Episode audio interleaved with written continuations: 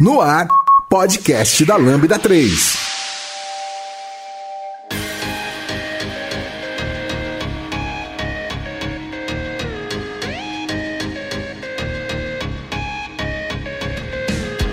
Oi, eu sou o Vitor Hugo e esse é o podcast da Lambda 3. E hoje a gente vai falar sobre um assunto que gerou bastante polêmica há duas semanas, que é a reportagem da Exame A Corrida pelos Devs. Aqui comigo estão. A Luísa Granata, sou repórter de carreira na Exame. Eu sou a Roberta Arcoverde, desenvolvedora de software e eventual podcaster. Sou Giovanni Bassi, trabalho como desenvolvedor aqui na Lambda 3. É, não esqueça de dar cinco estrelas no nosso iTunes, porque ajuda a gente a colocar o podcast em destaque.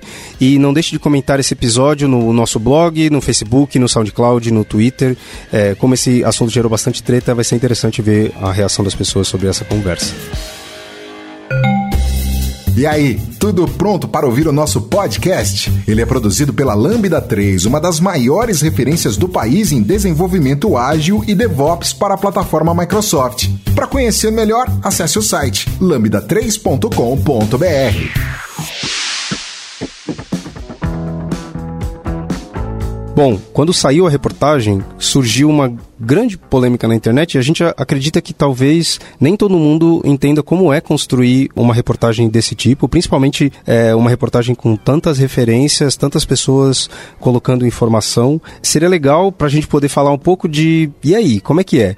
Como é o processo de chegar ao ponto de ter uma, uma reportagem como essa, uma revista como essa construída, Luísa? Olha, é um processo longo. Esse processo foi um, um pouco mais breve, porque a gente estava no meio da semana antes do carnaval. Então foi uma corrida, como foi o nome da capa, Corrida dos Devs. A gente, em menos de 10 dias, teve reunião de pauta. Em que foi proposta isso, foi as pessoas contam seus pontos de vista, das suas especialidades, o que elas têm ouvido no mercado. E aí é escolhido, tipo, bem, isso daqui parece ser um, um tema relevante para a gente trazer para a capa. Isso parece ser um debate que as pessoas precisam saber.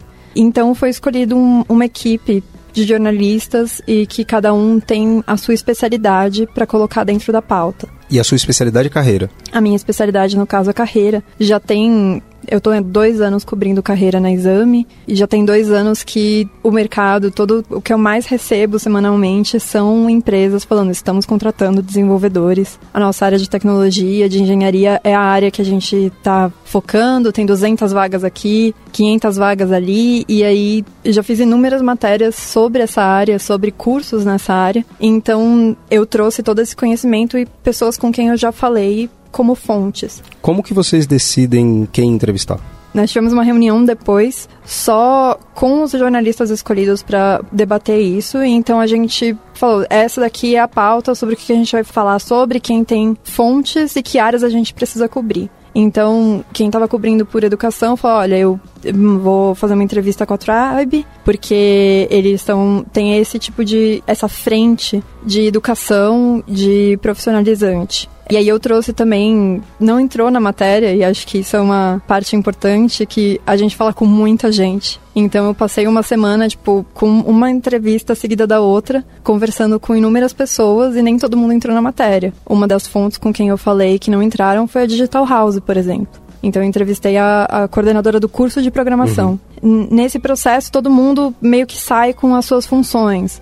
Então, ir atrás de números, ir atrás de coisas que justifiquem essa pauta. Então, ir atrás de consultorias que falem de salário, pesquisas que falem do déficit de, de desenvolvedores. É uma pessoa ir atrás de empresas novas, startups que estão precisando de devs, que dão uma visão mais global desse problema, que é o, o déficit de, de, mão de obra especializada. Eu acho que a gente, falando da, da minha experiência nesse contexto dessa reportagem em si, a gente foi a, acessado pelo fato de sermos uma empresa de é, consultoria e desenvolvimento de software dentro de um contexto que diversas startups estão comprando empresas semelhantes. Então, empresas estão comprando startups. É, não, por exemplo, o caso do, do Nubank que comprou a plataforma Tech, no caso ah, da Gimpass. Ah, entendi. Elas estão Isso. comprando as empresas de desenvolvimento para poder crescer o time de dev. Isso, exatamente. sim, sim. É, é essa, é o acquihire, né, como se chama. A gente foi acessado por causa disso e eu, eu tava comentando antes da gente começar a gravar que foram três horas de conversa.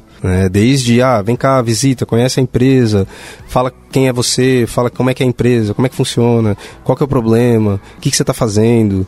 E aí, depois mais uma hora de ligação, não, preciso confirmar esses dados e tal, até que começa a escrever e a coisa é acertada. Como é que foi para você, Roberto? É, eu conversei mais ou menos uma hora também com a jornalista. A ideia que ela estava querendo traçar o perfil do profissional de tecnologia. Então, o enfoque era quem são essas pessoas. Quando a gente fala da corrida pelos devs, quem são esses devs? Por quem que se está correndo no mercado, né? Foi interessante, porque é exatamente o que você falou, é, Vitor, que a gente conversou uma hora e pouquinho, uma hora mais ou menos, e aí é evidente que a matéria ela tem um limite de tamanho, né? É, Como a Luísa falou, eles conversam com um monte de gente durante muitos dias e depois eles precisam fazer um compiladão daquilo ali e fazer um texto que, que faça sentido. No meu caso, eu tive a, a- o prazer, a sorte, a honra, não sei, de entrar na matéria, né? Desculpa, Digital House. Porque ela é maravilhosa. Mas é, é difícil, no limite, no espaço limitado que você tem dentro do texto, de realmente explicar o que, né, todas as nuances do que foi conversado. No meu caso, por exemplo, tem uma. Não é uma inacurácia, mas é uma coisa que, quando eu li a matéria, eu disse: Nossa, como eu sou hipergnóstica. Nessa, Pegaram justamente essa parte. é, eu fiquei constrangida. Eu falei, Vitor, cara, tô tão constrangida. O que que houve? Eu disse, não, eu fiquei parecendo tão pernóstica. Eu recebo uma proposta outra semana. E isso é uma, é uma coisa que é bom a gente falar aqui. Rockstar. Vamos colocar Não, esses não. pingos Mas, é, primeiro, em sua defesa, para limpar um pouco a sua consciência, é, absolutamente todos os desenvolvedores com quem eu falei disseram que recebem é, alguma abordagem, algum tipo de abordagem, e também por diversos meios. Tipo, É, eu, eu fiz a piada do pombo correio. eu- é, Mas, ó, gente, quando a gente fala, recebe proposta, não é proposta de emprego, né? Que fique muito claro. Normalmente é um convite para uma seleção de, de emprego, porque fica parecendo de fato que as pessoas estão dando emprego por aí, à torta e à direita, e não é assim. A nossa não é área- isso? Não, a nossa área, inclusive, tem é, um problema de processo seletivo muito grave. Eu imagino que grande parte dessas vagas que não conseguem ser preenchidas não conseguem porque as empresas ainda engatinham nas suas, nas suas seleções, nos seus processos seletivos. Tem São longos, né? são longos, muitas vezes são subjetivos, extremamente subjetivos, por mais que a gente tente né, fazer, a gente queira ter essa coisa, não, mas nós somos objetivos, nós somos racionais, nós somos matemáticos e não. No fundo, o que decide a grande maioria dos processos seletivos de computação hoje, na minha visão, é opinião, é, um- é o o feeling da pessoa que te entrevistou. Não tem nada de objetivo nisso. E se a gente for falar sobre os processos seletivos que são comumente segregadores, né, em diversos aspectos, é de eu trazer uma pessoa que é extremamente parecida comigo, então tem até um meme engraçado de Faria Limers, né, que é todo mundo com a mesma calça social, camisa social azul. Aí a gente vai mais profundo, né, que é que tem pessoas que simplesmente não conseguem nem chegar na porta para fazer a entrevista que precisa ser feita é, dentro de uma série de empresas que estão por aí, né. Eu tenho uma dúvida, eu sempre quis perguntar pro jornalista um negócio. Agora é a hora. Agora É é, a hora, agora é a hora. Vitor, você está representando todo mundo que leu essa reportagem. Entendeu? Vai lá. É, a reportagem começa com uma narrativa que a gente constrói a pauta para justificar a narrativa ou é o contrário? Eu inicio com uma história e é ou alguma alguma ideia ou um, uma, um lead, digamos assim, e aí eu construo uma pauta baseado nisso. No que você está descobrindo, né? É, eu quero saber se foi o negócio. Já já estava combinado que essa ia ser a conversa, essa ia ser a- o direcionamento da matéria, e aí a gente vai encontrar gente para justificar esse direcionamento ou não. Então, eu falei que teve uma primeira reunião. Tiveram outras três reuniões. Além de muitas conversas, troca de mensagens, tudo. Então, esse momento da primeira reunião, a gente meio que falou do mundo, de todas as coisas que a gente poderia trazer para essa matéria. E aí saiu todo mundo com a sua missão. E começamos a ligar para as pessoas, conversar, já marcar entrevista, é, levantar dados. Então a gente tem um segundo momento em que a gente sentou e falou assim: então, o que cada um tem? O que cada um pode contribuir realmente justifica? Então você achou que dado, que dá para construir nessa matéria? Então a gente sentou e começou a, a fazer meio que um esqueleto de tipo áreas que a gente precisava falar. Então falar das empresas que estão procurando devs, falar é, da educação, falar do problema do RH, a gente começa a ter meio que bloquinhos já do que vai entrar, não vai entrar e do que precisa conversar novamente. Então, tipo, tal pessoa é muito interessante, mas a gente já tem três pessoas que falam isso e essa daqui é a, a história que parece mais marcante uhum. para entrar na matéria. Então, essa daqui já vai entrar mas essa pessoa também é um, uma pessoa que tem uma voz interessante dentro da matéria. Então conversa de novo, vê se dá para puxar por essa outra coisa que ela não falou tanto, ou então a gente falar alguma coisa do tipo, ah, acho que tem que ter isso na matéria. Fala, olha, falei com todo mundo, isso não é real ninguém concorda. Ah, isso concorda. Isso acontece. É um trabalho investigativo, né? É. É, jornalístico, é assim que faz, Vitor. Não, minha dúvida. É, eu vou tentar me justificar. minha dúvida é a seguinte: uma das grandes polêmicas que parece que as pessoas uhum. unicamente puxaram esse assunto é a tal da história de cadê meus 12 mil? E um grande papo que é, rolou... mas explica isso aí para quem não, quem não viu. Tá, quem não ouviu é o seguinte: conta a história de uma empresa que, que passou por uma situação de oferecer uma oferta de emprego estágio? É, estágio, de né? emprego. De Era emprego, um estagiário para ser efetivado. Isso, ah, um tá. estagiário para ser efetivado com uma oferta de 12 mil e a pessoa se ofendeu e desistiu do processo, porque onde já se viu me oferecer 12 mil? Só 12 mil. Só 12 mil. É, esse é era o problema, né? Era um insulto é. os 12 mil.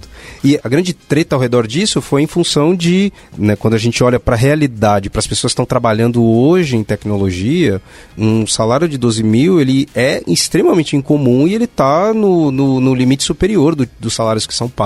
Ainda pra, que para time, para pessoas desenvolvedoras. Para né? pessoas desenvolvedoras. Para pessoas desenvolvedoras. E aí fica uma discussão do tipo, putz, pode até ser verdade essa história, pode até ser interessante essa história, mas será que não valia a pena validar isso com o restante da, da reportagem para ver se. Será que isso aqui não vai gerar treta demais? Vale a pena? Mas isso também não faz sentido é, mostrar que esses extremos também existem? O, o, fato de o extremo existir também não é um fato interessante que a revista quer mostrar? Uhum. A justificativa aqui é que é um absurdo, porque isso foi trazido na reunião de pauta mesmo. E falar assim: olha, eu conversei com essa empreendedora e ela falou que ofereceu 12 mil de salário e a pessoa disse não, e eu não sei o que fazer. Tipo, o que o que está acontecendo nesse mercado que alguém recusa 12 mil?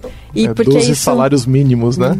Porque para maior. um ano de salário, né? É um ano de salário para uma pessoa que era estagiária. E todo mundo na sala achou absurdo, todo mundo fez assim: o que está acontecendo nesse mercado que existe uma distorção tão grande porque quando você chega no salário de 12 mil, a média tá nos 9 mil, né? É acima da média, já pensando que tem gente que recebe bem menos, então deve ter uma massa muito grande que recebe menos que isso, que 9, 8 mil. E deve ter uma algumas pessoas que recebem mais do que isso, que tem uma bagagem maior dentro do mercado, que tem um salário bem maior. É, eu vi algumas pessoas, inclusive, questionando se era de fato verdade. Não, mas não é possível que isso aconteceu. É possível. Eu não acho nem um pouco.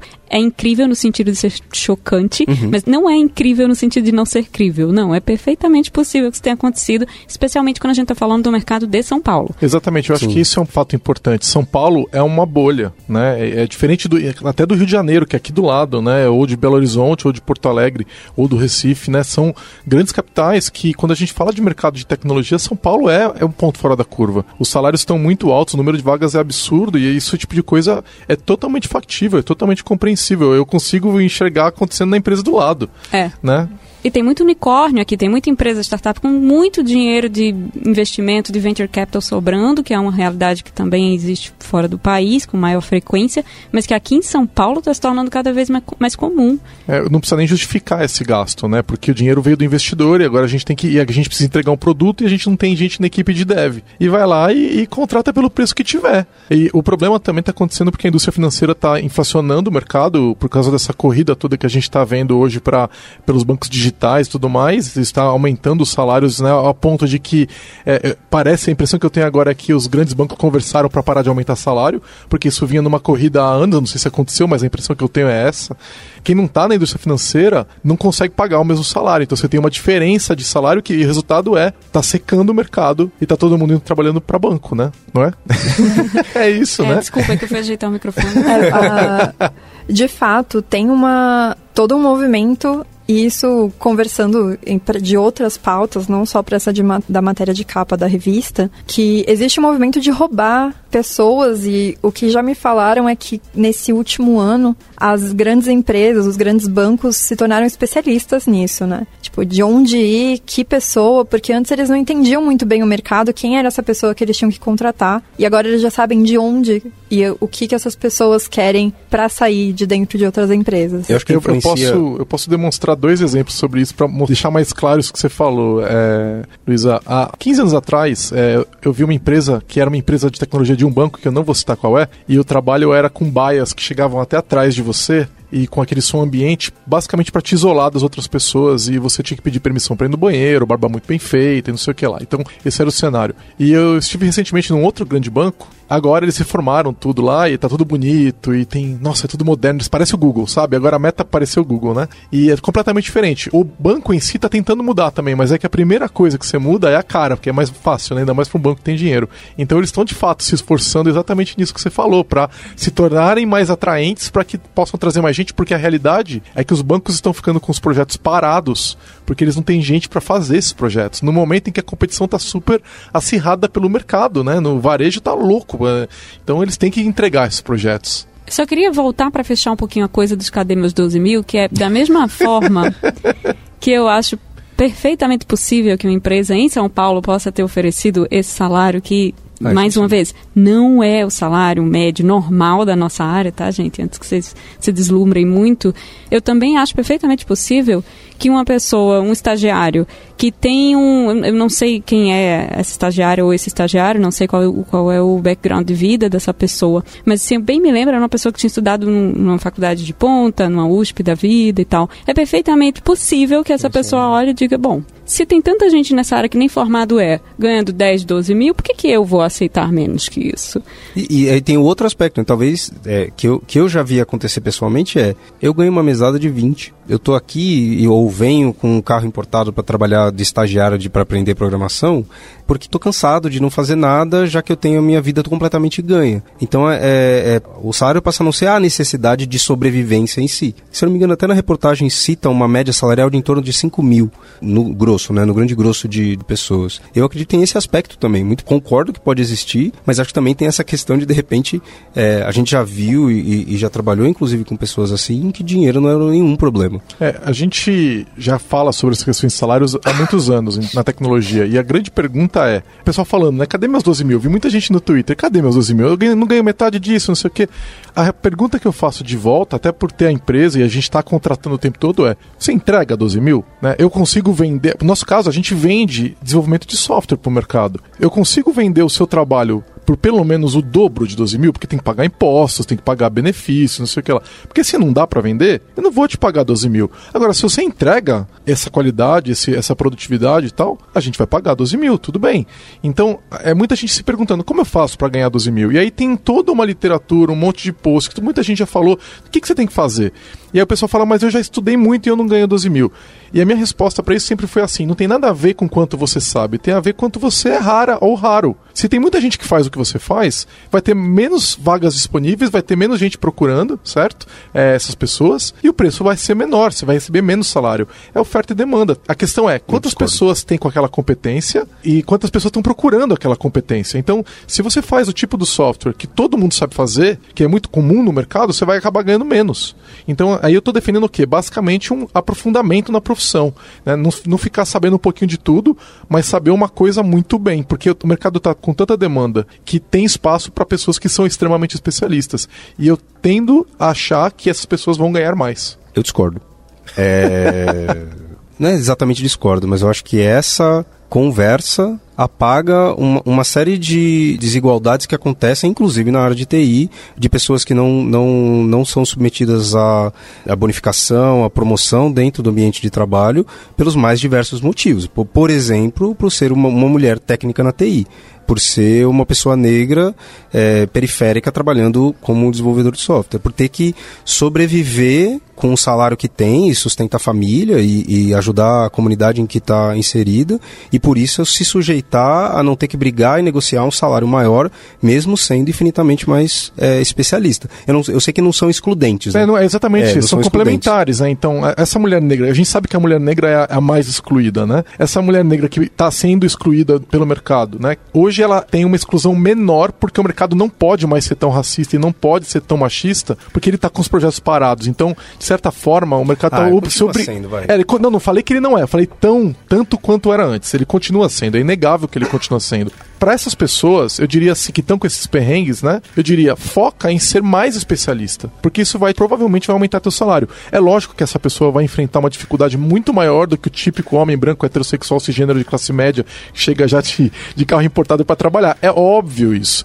Mas é mais um motivo para essa pessoa que está sofrendo essas discriminações se aprofundar, porque o mercado precisa desse conhecimento, porque o mercado está muito carente e ela tem uma chance de ganhar mais se ela se especializar mais. Tem um outro aspecto que a gente falou dos, dos 12 mil e da questão salarial, que não se aplica a todo mundo e tal. Tem um aspecto também do número de vagas. A reportagem é muito.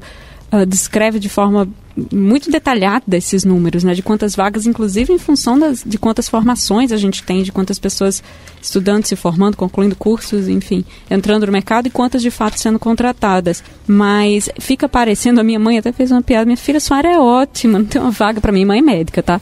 Não tem uma vaga para mim É pediatra. Não que a gente não esteja faltando médicos também, Não, né? agora então. né? Mas esse oceano de vagas, até outra coisa que eu levantei também na época que saiu a reportagem, ele é muito direcionado a um perfil específico e com experiência. Quem é hoje um profissional que não tem essa experiência, profissionais júniores que acabaram de concluir seus cursos, etc., e tentam encontrar emprego na nossa área, não encontram esse mar de Exatamente. oportunidade. É verdade, é verdade. Tá muito difícil para quem tá entrando agora na área achar a vaga. Tem muita vaga de pleno para frente, né?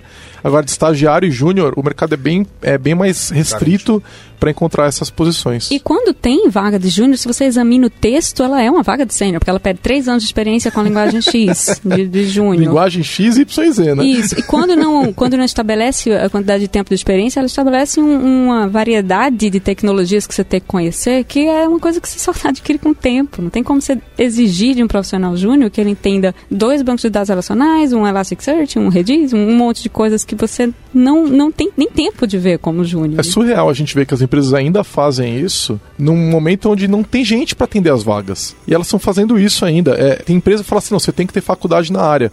Eu sou formado em administração, eu não teria faculdade na área, eu não poderia ser contratado por essas empresas. Muitas dessas empresas, se eu entrar lá, eu vou ser a pessoa com maior conhecimento de programação que ela teria. Mas ela não me contrataria porque eu não sou formado na área. É meio surreal. Eu acho que é surreal, mas esse é um problema do mercado em geral e que toca o problema de você ter uma disparidade entre o homem branco formado em uma grande universidade de renome e a mulher negra que não, não teve acesso a essa, educação e fez um curso, é, um bootcamp de desenvolvimento e ela por muito tempo não vai ser promovida e sempre vai ser uma mão de obra barata dentro desse mercado. E isso acontece não só na área de tecnologia, mas é um problema que veio de outras áreas e já veio dessas empresas para as áreas de tecnologia, porque você já tem um problema de contratação e um problema de desigualdade que do mercado Que é inerente à nossa sociedade. Sim, eu acho que isso toca diversas das polêmicas levantadas quanto a essa matéria, até sobre a qualidade de vida e o ambiente tóxico dentro das empresas, porque a pressão, é, se você for ver a pressão para trabalhar dentro de um banco e para você ser um desenvolvedor dentro de uma empresa que está acelerada, que quer um resultado rápido, talvez as duas pessoas conversem muito bem de o quão ruim é trabalhar nesse lugar. E vocês acham que é possível que esses perfis que são mais discriminados alcançarem esses salários mais altos nesse mercado que a gente tem hoje? Ou a- essa discriminação é uma barreira intransponível? Eu não tô falando de uma pessoa que é aquela exceção, né? Que todo mundo conhece. Eu tô falando enquanto grupo Geral, mesmo, né? Geral. Não, o que você está perguntando é se a gente acha que é possível que o racismo estrutural seja resolvido hoje. Na, te- Não- na não- tecnologia. Na tecnologia. Eu não quero soar pessimista, mas eu não acho que é algo para o curto prazo. Eu acho que essa mudança cultural é uma mudança de, de cunho antropológico, social, e não apenas de, do âmbito profissional, né? Ela perpassa é, o que a gente está fazendo, perpassa empresa de tecnologia, ela vai muito mais fundo do que isso. Então, até a gente conseguir, de fato, superar a questão de racismo estrutural, de ah, classicismo estrutural, é, é muito difícil que as empresas, mesmo de tecnologia, que se consideram tão vanguardistas, que elas consigam ah, inovar nesse sentido, né? E trazer essas pessoas eliminar esses problemas dentro da área. É, e pensando por um lado um pouquinho mais otimista, embora eu concorde bastante com você, eu já conversei com algumas pessoas que falam que é, é muito importante você comunicar essa janela de oportunidade E isso foi um toque para mim como jornalista. Quem me falou bastante isso foi a Monique Everly, que é uma empresária lá de Salvador, ela é bem conhecida por todos os lugares. E ela falou que essa janela de oportunidade da tecnologia, se a, as pessoas negras não se atentarem a ela, porque ninguém vai estender a mão por causa do racismo estrutural. Ninguém vai falar assim, ah, muitas empresas falam que tem um ambiente igualitário, mas ele não é inclusivo ele não, não tem nenhuma ação de contratação dessas pessoas e fazer com que elas se sintam bem-vindas dentro do ambiente e que elas tenham oportunidades iguais também. Que elas tenham uma promoção por mérito, porque ela é tão boa quanto os outros, porque ela já está há anos na empresa. Esse tipo de disparidade, de você ver um homem como um cargo de liderança e uma mulher não, considerar mais um homem do que uma mulher, isso é estrutural de todo o mercado, mas que com essa oportunidade do mercado que você tem mão de obra faltando, você pode ter sim a oportunidade que pessoas entrem dentro de ambientes que antes elas não entrariam. Eu acho que eu que entrevistei o Igor, que está na matéria, que ele é o mais novinho, de 19 anos, é muito legal que ele fez um curso de, acho que quatro meses, da que chama Generation. Uhum que é uma organização que faz um bootcamp focado em Java. E ele saiu do colégio um ano atrás, do colegial, em uma escola pública aqui de São Paulo, e ele não sabia se ele ia conseguir fazer faculdade, estava correndo atrás de inglês, estava correndo atrás de cursinho, viu essa oportunidade de fazer um curso de desenvolvedor e hoje está empregado, uma coisa que é exceção dentro dos jovens que não estudam, que não, não têm tantas oportunidades de entrar direto numa faculdade pública, por exemplo, ou com FIES. Isso é muito, muito verdade e é uma coisa realmente que é específica da tecnologia, que é essa coisa de você não precisa ter faculdade para exercer essa profissão e ser muito bem sucedido nela. Você não precisa de uma formação de um, acadêmica, né? O Giovanni mesmo falou que o Giovanni não tem, ele é administrador, poderia não era, ser nada. Era. É. Na sua na sua entrevista para a Lambda, você falou isso? Como é que foi? Eu, eu falei, mas eles deixaram eu entrar mesmo assim. agora já está dentro, agora agora fica. Mas eu também concordo, tecnologia nesse sentido é uma ferramenta importante de, de abertura, de transformação. Eu sempre falo, quando eu faço palestra para pessoal de bootcamp, é uma coisa que eu sempre falo. Gente, vocês têm essa oportunidade de aprender, tem, tem conteúdo aberto online, de graça, em português, inclusive. Hoje tem sites que estão começando a facilitar o uso de, de editores de texto no celular, para você conseguir programar no celular, porque tem gente que não tem computador em casa. Então, fazer exercício de programação no computador para essas pessoas não, não tem como, não tenho. Enfim, esse tipo de iniciativa ajuda também a trazer essas pessoas que estariam excluídas para dentro da nossa área, o que é maravilhoso.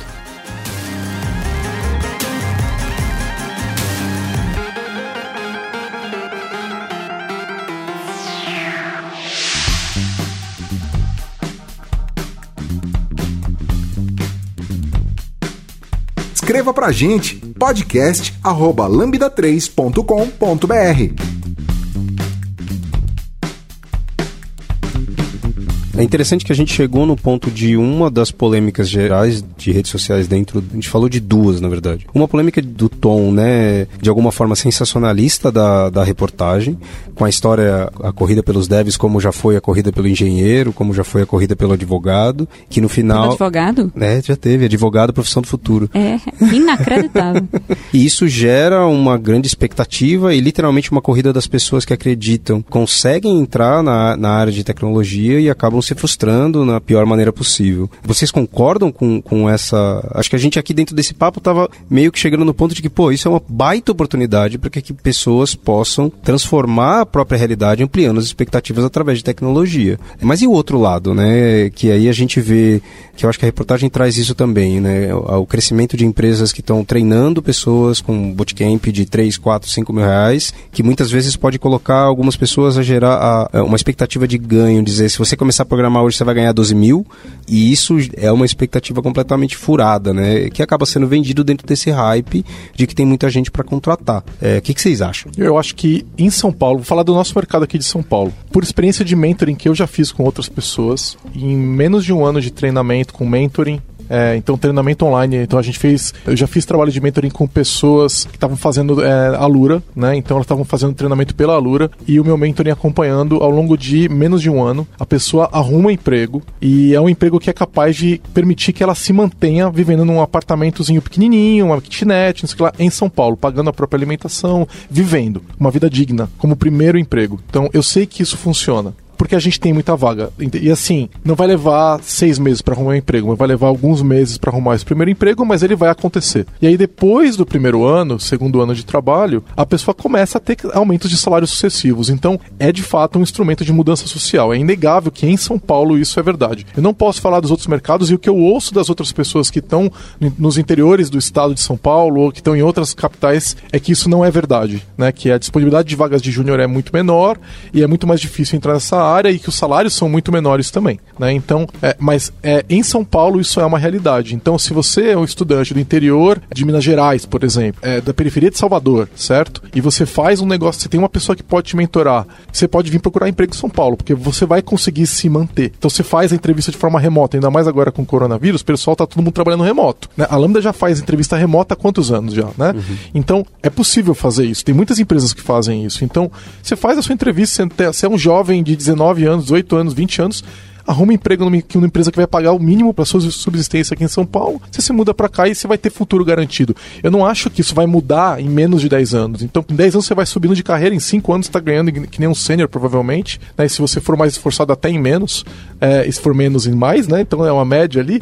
Mas é, eu acho que é assim um caminho. Eu acho que vão ter histórias particulares que são melhores ou piores do que essa, mas é possível. Eu acho que a maior dificuldade são aquela. A Roberta já falou, né? O computador. Você precisa de um computador para estudar e você precisa de alguém para te mentorar. Porque a realidade é o jovem não sabe que esse mercado é assim. Né? Ele não sabe como esse mercado funciona, ele não sabe o que, que ele tem que estudar. E pegar os cursos da Alura e fazer sozinho, sem ninguém te apoiando, você tá cego. Você não sabe o que você tem que fazer. Então, para quem tá ouvindo a gente e quer fazer diferença nesse mercado, pega alguém para mentorar. É algumas horas por semana, você muda a vida da pessoa pelo resto da vida dela. E aí eu costumo fazer um acordo. Eu te mentorei, você arrumou teu primeiro emprego, daqui uns anos você pega e mentora outra pessoa e passa isso pra, e fala a mesma coisa para ela, certo? Se a gente fizer isso, daqui a pouco tem um monte de gente mudando de vida, né? E não mentora homem branco de classe média, entendeu? Mentora mulheres negras, mentora pessoa que mora na periferia, mentora pessoas que estão numa outra situação que não vai ter acesso a essas coisas. Mentora quem precisa. Porque quem tem acesso a uma boa faculdade, quem tem acesso a chegar de carro, seja importado ou não, seja um, um gol de 25 anos de idade, entendeu? Não tem, mas tem acesso a isso, não precisa desse apoio, ou precisa menos, eu diria, né? Vamos tentar mentorar quem realmente a gente pode fazer mudança na vida. Então vocês estão ouvindo a gente. Acha alguém para mentorar, tem um monte de grupos legais que podem intermediar isso daí, né? Quer falar que tem uma série de programas que atuam nesse sentido, reprograma, programaria, perifacode, quebra dev, laboratória. São vários programas que viabilizam isso. Mas eu aí, tenho... eu vou te devolver a pergunta. A promessa é real que a reportagem faz? Eu acredito que não. eu falei que sim, você...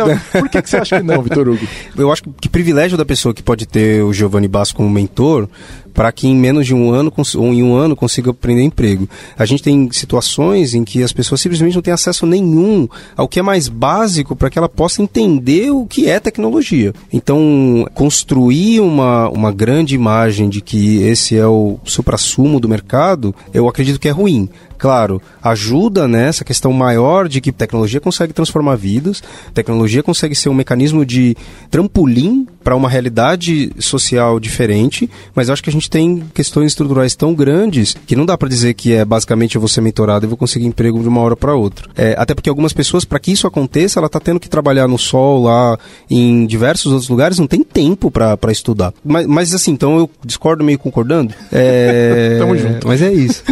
É como qualquer problema no Brasil, no mundo. A solução não é tão simples, senão a gente já tinha resolvido. É verdade. Tudo já tinha se alinhado já tinha todo mundo, não tinha falta de, de, gente nessas vagas, todas preenchidas, né? Não tinha desemprego. Não tinha desemprego. Um outro assunto que é polêmico, que foi na, na fala da Luísa anteriormente, é o, o, ambiente tóxico da TI. E eu vou só citar a polêmica que eu vi e vou deixar vocês tretarem de que ninguém deveria vir para TI porque TI é tão ruim de trabalhar, um ambiente tão tóxico, que a reportagem em si não deveria nem ter citado isso, porque ela faz um desserviço para qualquer pessoa que entre na TI. Nossa e eu vi senhora. isso bastante, aliás. Que, que, Roberto, o que você acha? Eu acho que soa como gatekeeping. Eu acho que é tipo, olha, eu tô aqui dentro, eu tô na TI ganhando uns 12 mil, entendeu? Mas é horrível, aqui é horrível. Eu tenho café de graça, biscoitinho no meu escritório, ar-condicionado. Ping-pong, videogame. Ping-pong, mas é, é péssimo, porque eu trabalho muito. Não tô, tô falando, as pessoas vão me matar, né? Porque, né? Parece que é tudo assim, cor-de-rosa. Eu sei que não é, né? A gente sabe que o nível de. A quantidade de gente com problemas de saúde mental em tecnologia é preocupante. A gente tem muita gente com ansiedade, sofrendo por causa de chefe abusivo, de ambiente abusivo, para quem é mulher, para quem é negra, para quem é membro de qualquer grupo subrepresentado na tecnologia e as mulheres acontecem de ser um deles e eu aconteço de estar nele, também não é legal. Tem muita empresa que em que ser, é, é comum você ser a única mulher, por exemplo, num time de 12, 13 homens. E isso tem um peso na sua saúde mental. Você olha para o lado, todo mundo é diferente de você. É difícil não se sentir invisibilizado. Todos esses problemas são reais, acontecem. Mas eu não acho que tecnologia tem o monopólio do problema de, de Perfeito, lugares exatamente. tóxicos de saúde, de- Exatamente, de, de, né, de ambientes. De, se você falar com qualquer publicitário, teve até uma treta recente sobre as agências de publicidade. Toda hora, problema. todo ano tem. A listinha, essa é a tem. listinha das, das empresas de publicidade com ambientes ruins, né? Pois é, e você vê a mesma coisa se você falar com professores também, entendeu? E, enfim, com praticamente Não, eu- Você, as você cobre carreira, né? Eu cobro E- carreira. E a nossa capa anterior foi sobre burnout. Olha só, fala mais. então, Que é a outra polêmica que Posso- disse, mas ninguém falou sobre como saúde mental e tal. Não, Posso saiu só fazer revista. um parênteses engraçado? Quando eu disse pra minha mãe que eu ia sair na reportagem da exame, ela comprou cinco da Burnout. Eu mãe, é da semana que vem. Então você pode ler a da cidade de Burnout também. Exatamente, Né? Não tem. Entregar as problema. duas, você não, não, é, não é tudo lindo e maravilhoso. Lê essa outra reportagem aqui.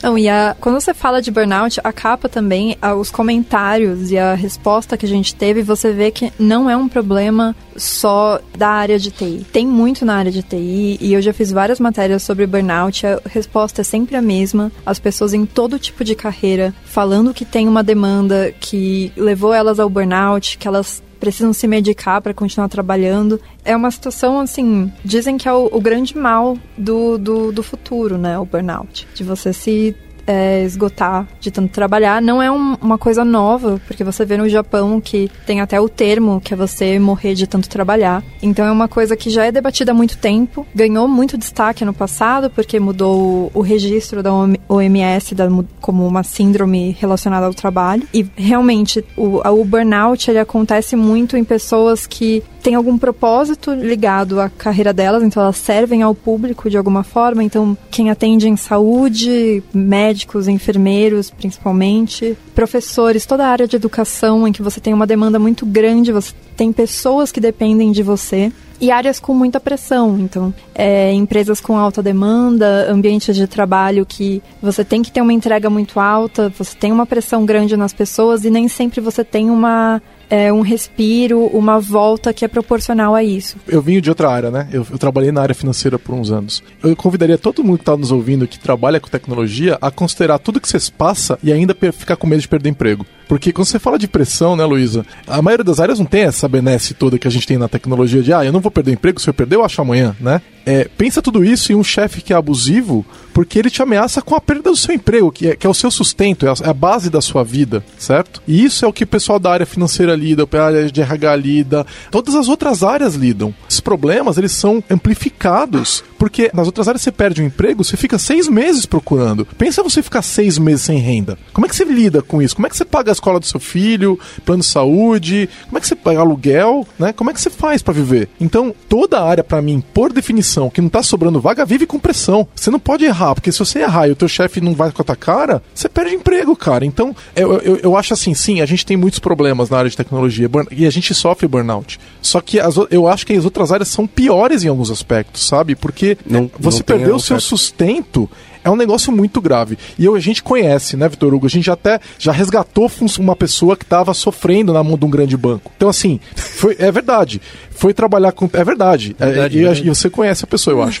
É, viu, Roberta? É, a, a, a, a, gente. A pessoa estava trabalhando para um desses grandes bancos que ela foi recrutada para trabalhar com mainframe na faculdade, por uma empresa indiana, entendeu? Na faculdade. E saiu com 18 ou 19 anos para trabalhar com é, essas linguagens de mainframe num chicote entendeu? Deu dois anos a pessoa tava desistiu da área, ela saiu da é. área. E eu, eu conversando com a pessoa, falei: volta, venha trabalhar com a gente. A gente contratou a pessoa e ela se encontrou na área. Hoje, ela é excelente profissional, só que ela tinha abandonado a área, ela tinha que trabalhar com outra coisa. Eu, se eu posso dar um relato, abrir a Lambda 3 foi o último recurso antes de largar a tecnologia.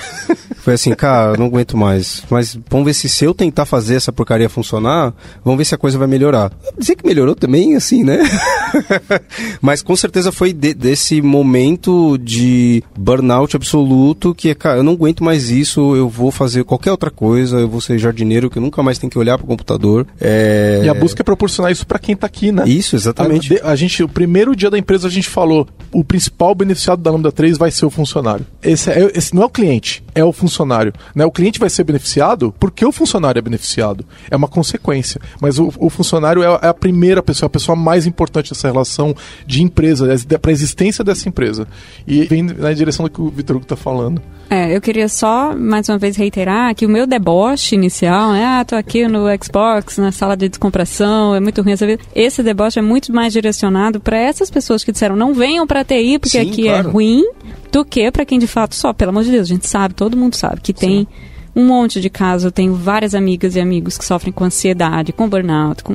É, o que eu diria para essas pessoas é troca de emprego, né? Tenta conversar com a empresa primeiro. Eu acho que o primeiro passo sempre é conversar com a empresa. Se não der certo, troca de empresa, entendeu? Porque tem vaga, né? Quantas centenas de milhares de vagas tem na nossa área? E se não tem na tua cidade, venha para São Paulo, porque São Paulo tem vaga. E aí talvez isso implique alguns sacrifícios, mas aí você tem que pesar o que, que realmente é importante para você. E no final das contas virar e falar: eu não vou para São Paulo, eu não vou mudar isso na minha vida porque eu quero ficar aqui com essa empresa mesmo sofrendo esse abuso. Mas assume a decisão. Trabalho remoto. Né? Trabalho e remoto. Eu acho que vale salientar também que polêmicas, as pessoas podem xingar tudo, mas o tipo de debate que eu vi em todas as redes sociais e todo mundo que repercutiu essa matéria eu acho que teve muita coisa boa que saiu disso. Então não é 100% eu fiz uma matéria e tá todo mundo falando mal de mim. Ah, tipo, ah, não. Absolutamente toda matéria falam mal de mim. Eu posso fazer uma matéria sobre... grossa. É, sobre já, já tive comentários que eu fiquei tipo, não sei como a pessoa chegou a essa conclusão. é, já falaram que o motivo do racismo era o Obama, quando eu fiz uma matéria sobre o governo dele, que cobri política internacional. Meu Deus. E aí eu fiquei assim, eu, eu não sei como prosseguir nesse tipo de comentário de hate na internet, mas o tipo de, de comentário, de polêmica, sendo gatekeeping, sendo pegando a nossa capa e colocando uma questão de saúde mental, todo esse tipo de debate, eu acho que ele é, mostrou que justifica a gente ter uma capa dessa, porque movimentou muita gente para falar sobre ela. É, movimentou a gente que não tinha ideia do que, que era o mercado de desenvolvedores e trouxe à tona muitas das coisas que tocam feridas nas pessoas que estão dentro do mercado e que querem um espaço para falar. Então eu achei tudo isso muito válido. É, eu, eu gostei da capa, tá? Achei criativa a, a pessoa que fez e achei que era uma, pelo menos assim, a, a, quando eu vi essa capa, tal, as alterações falando da saúde mental, achei que tava ali o debate estava saudável. É. Ali era uma pessoa que de fato estava levantando um ponto importante, que tanto era importante que a gente está discutindo ele aqui.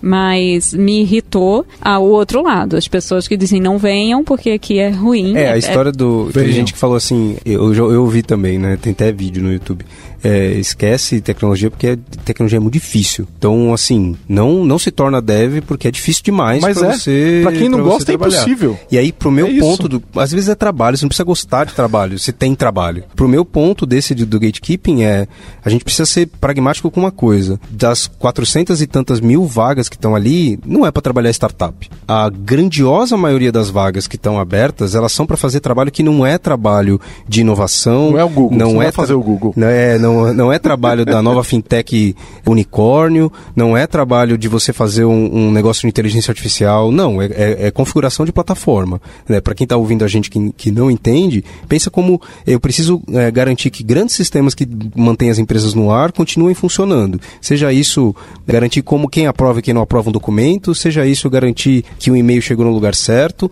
Não é trabalho de inovação, de tecnologia, e eu acho que a gente romantiza achando que é, o que a gente está fazendo é ultra maravilhoso. Eu, eu, quando tretei no Twitter, eu falei assim: a gente faz CRUD, que é uma aplicação super simples, e acha que está construindo um microcontrolador de petroleiro.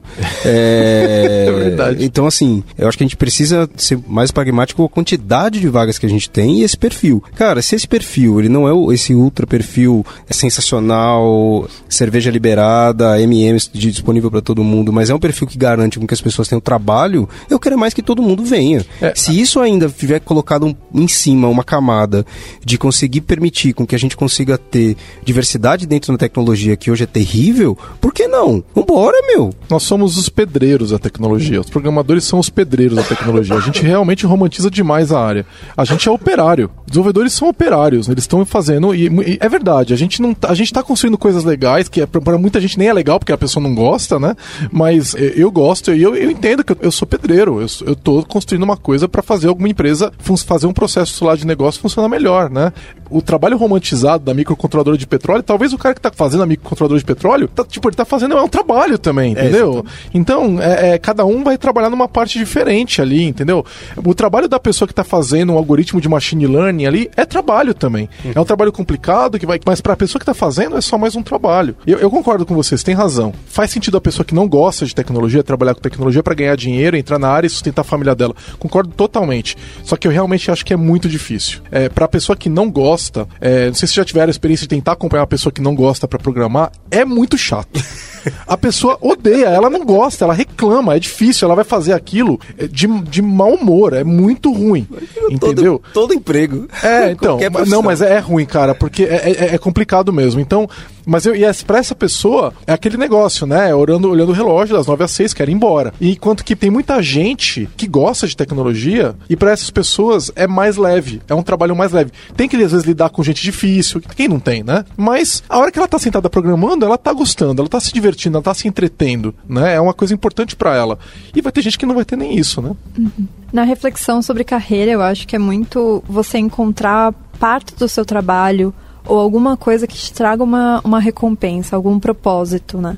Não só na tecnologia, mas na maioria das carreiras tem muita gente que não encontra isso. Trilhou a sua carreira e cresceu dentro daquela área e aquela é a sua forma de ganhar pão. Até, sei lá, a geração dos meus pais, eles não, não tinham essa ideia de propósito, de você amar o que você faz. É o que o que você faz é a oportunidade que você encontrou. Se é divertido, não é trabalho, né?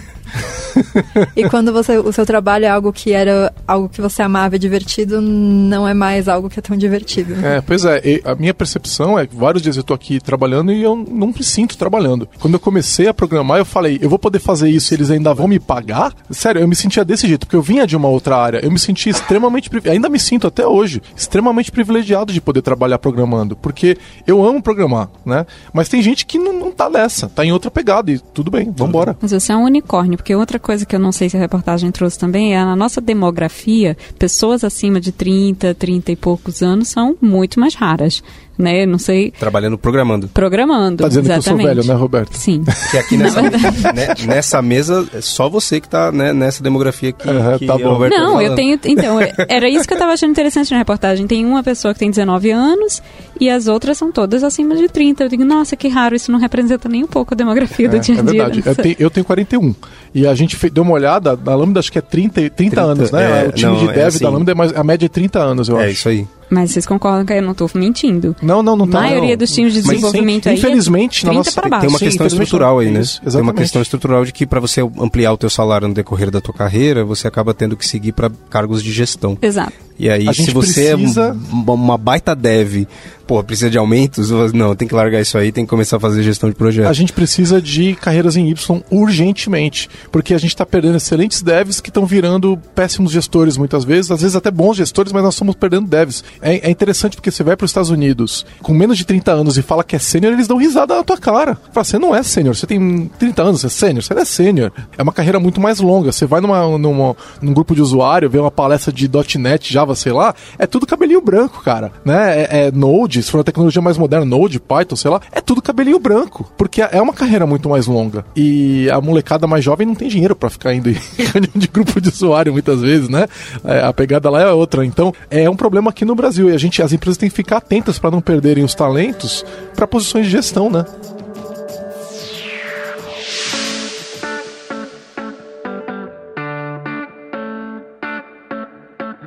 Entre em contato pelo site lambda3.com.br. A Luísa tinha uma pergunta que era sobre retenção e como funcionam as empresas de tecnologia, que você tinha um, um, uma coisa interessante pra gente puxar.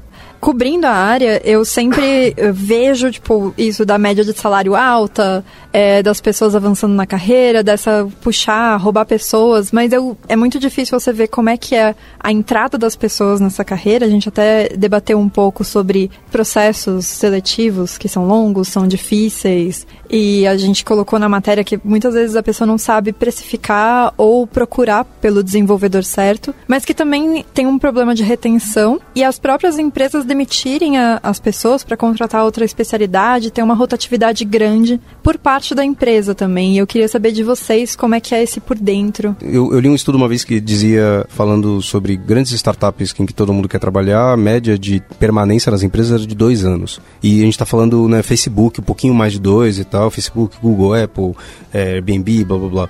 Existe uma rotatividade no mercado de tecnologia? Sim, por diversos fatores. Inclusive essa questão de que a gente estava tratando há pouco tempo atrás, que é, de repente eu iniciei numa carreira e eu de alguma forma quero fazer com que o meu ganho salarial seja mais rápido do que o meu aprendizado interno dentro da empresa. Então eu vou é, saltar de empresa em empresa para conseguir fazer com que o salário aumente.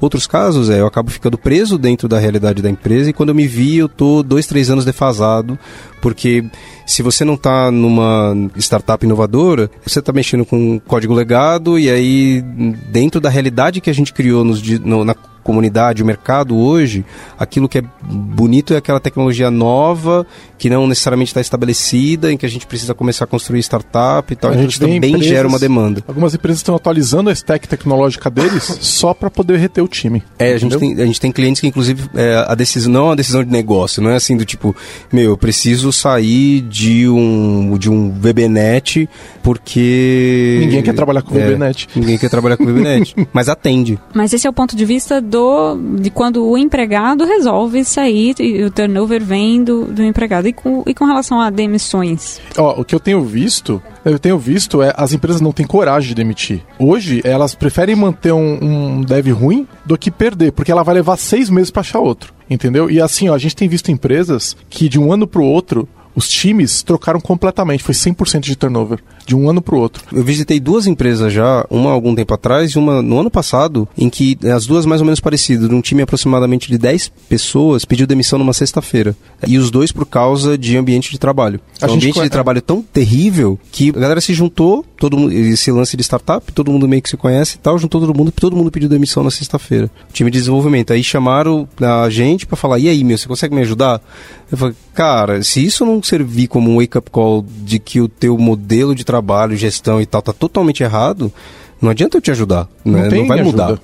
A gente tem é, casos de empresas do mercado financeiro, dessas que são, tentam se vender como modernosas, que quando elas pagam o bônus semestral, dia seguinte tem fila no RH, entendeu? Porque o pessoal não quer ficar mais ali, não aguenta mais ficar ali. E não é uma só. E não é uma só.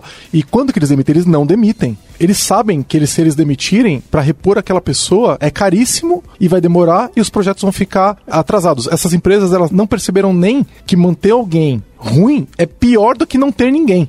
Porque a pessoa que é ruim, ela tá lá desmotivada, que tá puta com a empresa e tal, ela tá gerando bugs, ela tá criando problemas, ela não tá fazendo o projeto ir pra frente, ela tá fazendo o projeto ir para trás. Mas eles não percebem, porque tem uma visão mecanicista sobre engenharia de software, sobre produção de código, é. de que é, é, é, só caracteres, é tipo é, digitação, sabe? Então eu tenho mais um, um, Minion ali, ele digita mais um Minion digitando, mesmo que ele digite pouco, pelo menos ele tá digitando. Só que não é isso. Se, se a pessoa tá escrevendo um código ruim, ela é pior pro projeto projeto. E, e essas empresas não entendem nem isso. Prazo, né? Então elas não demitem, elas não, não são capazes de demitir.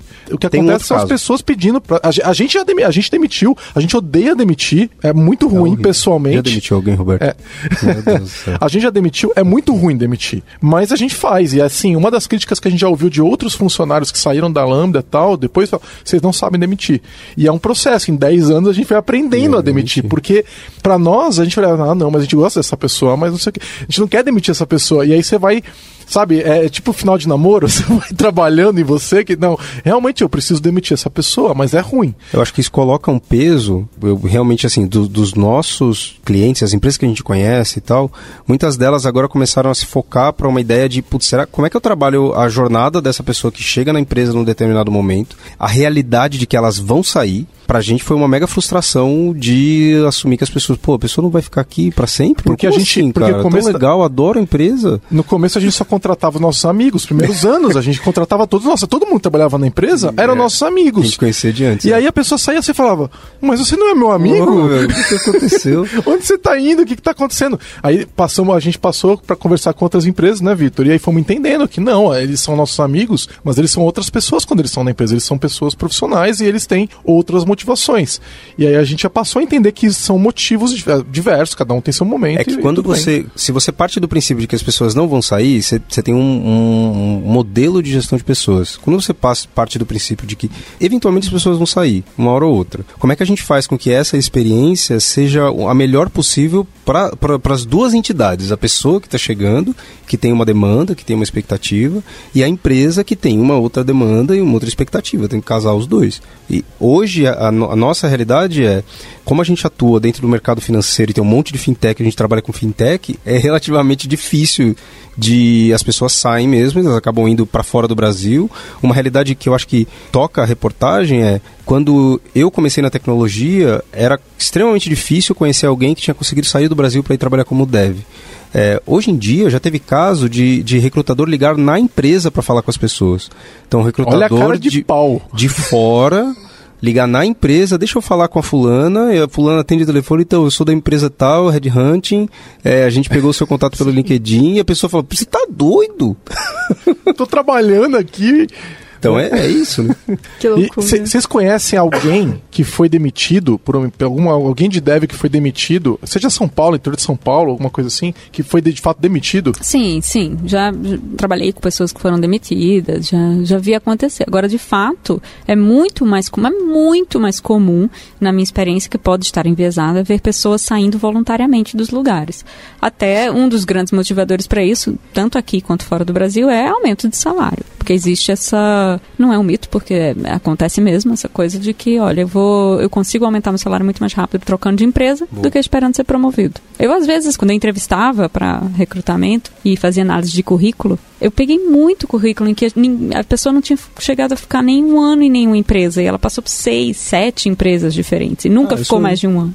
Eu abri a Lambda 3 com 10 anos de carreira, foram on- 11, 11 empresas. Mas na Lambda 3 você já tá. quanto 10 tempo? anos. 10 anos. Ah, né? então tá na hora já. Foi a É. única empresa que eu consegui trabalhar.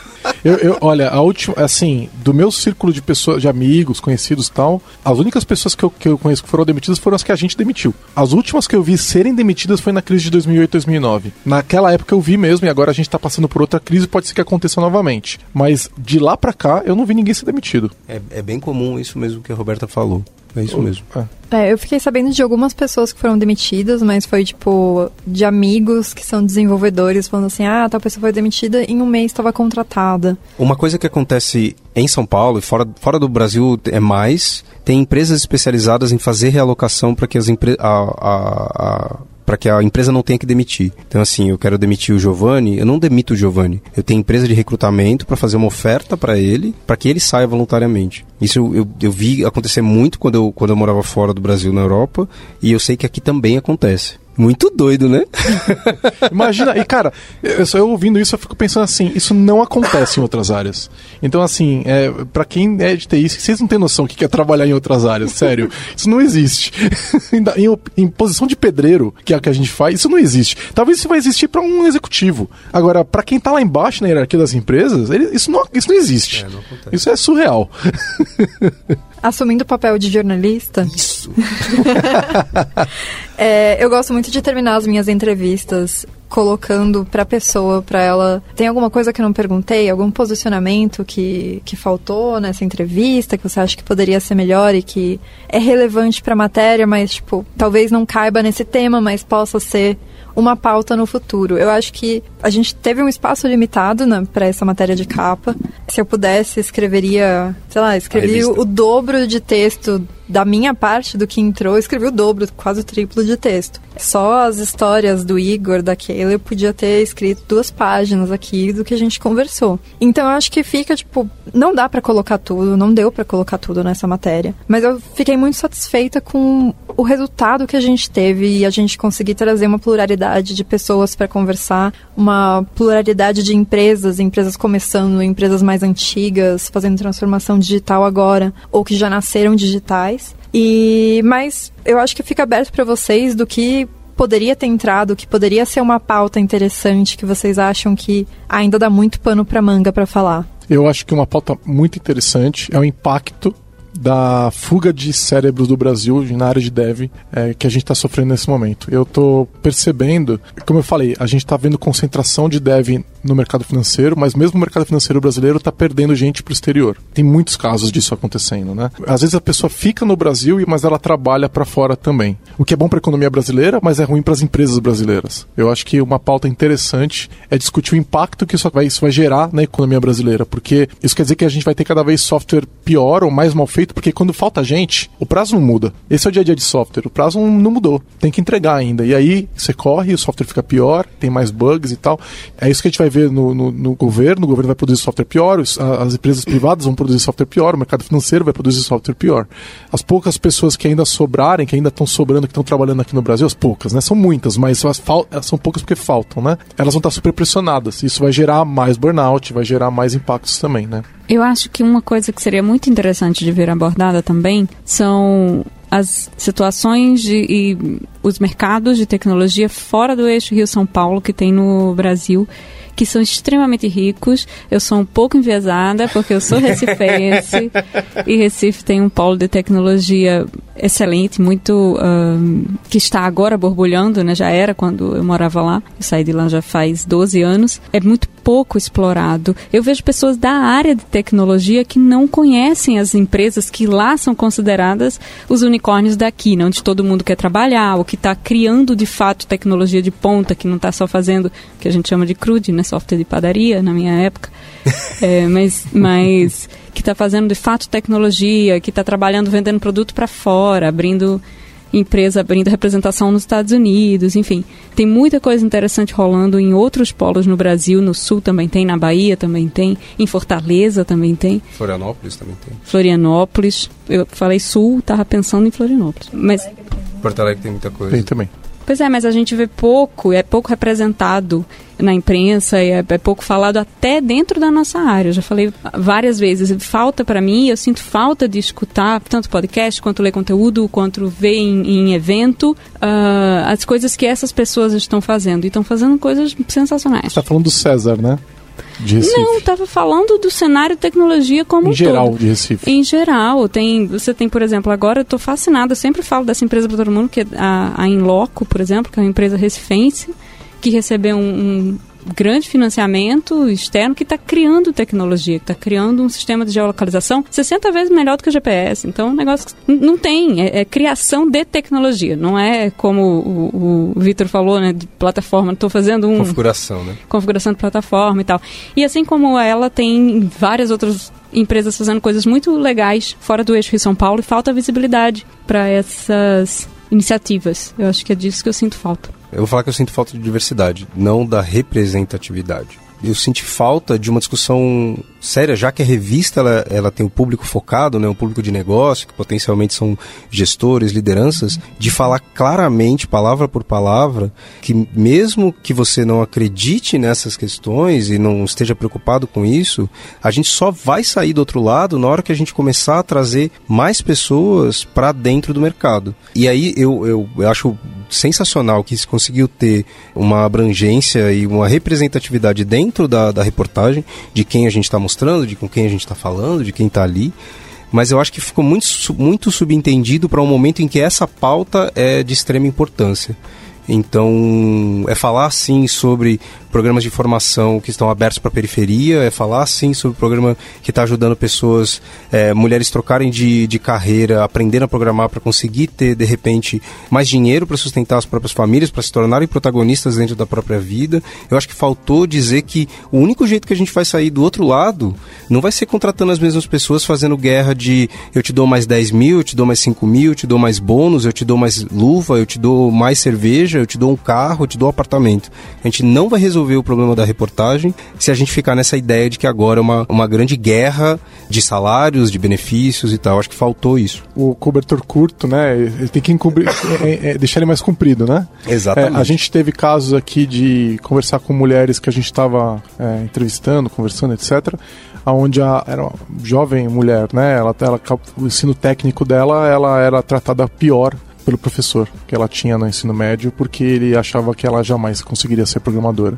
E aí eu tava conversando com três mulheres e duas delas saíram da área, porque elas não aguentaram. E só uma delas continuou. Então, como é que você supera esse gap, esse cobertor curto, quando você exclui né, metade da população brasileira? Né? É dificílimo, né? Então, Gente, quero agradecer demais vocês aqui. Muito obrigado pela conversa e eu acho que a gente encerra. É Fechamos isso? e assim, comentem o que, vocês acharam sobre o, esse episódio e de repente a gente faz uma continuação. Sabe o que eu achei super interessante, Luísa? Você trazer essas pessoas que você não coube na sua pauta e apresentá-las pra gente, ou até vir junto também e a gente conversar com elas e gravar um episódio sobre isso, entendeu? Porque parecem histórias muito interessantes.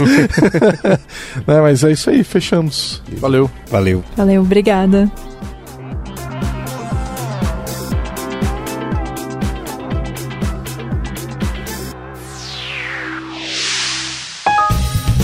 Você ouviu mais um episódio do podcast da Lambda 3. Indique para seus amigos esse podcast. Temos também um feed só com assuntos diversos e outro que mistura assuntos diversos e tecnologia.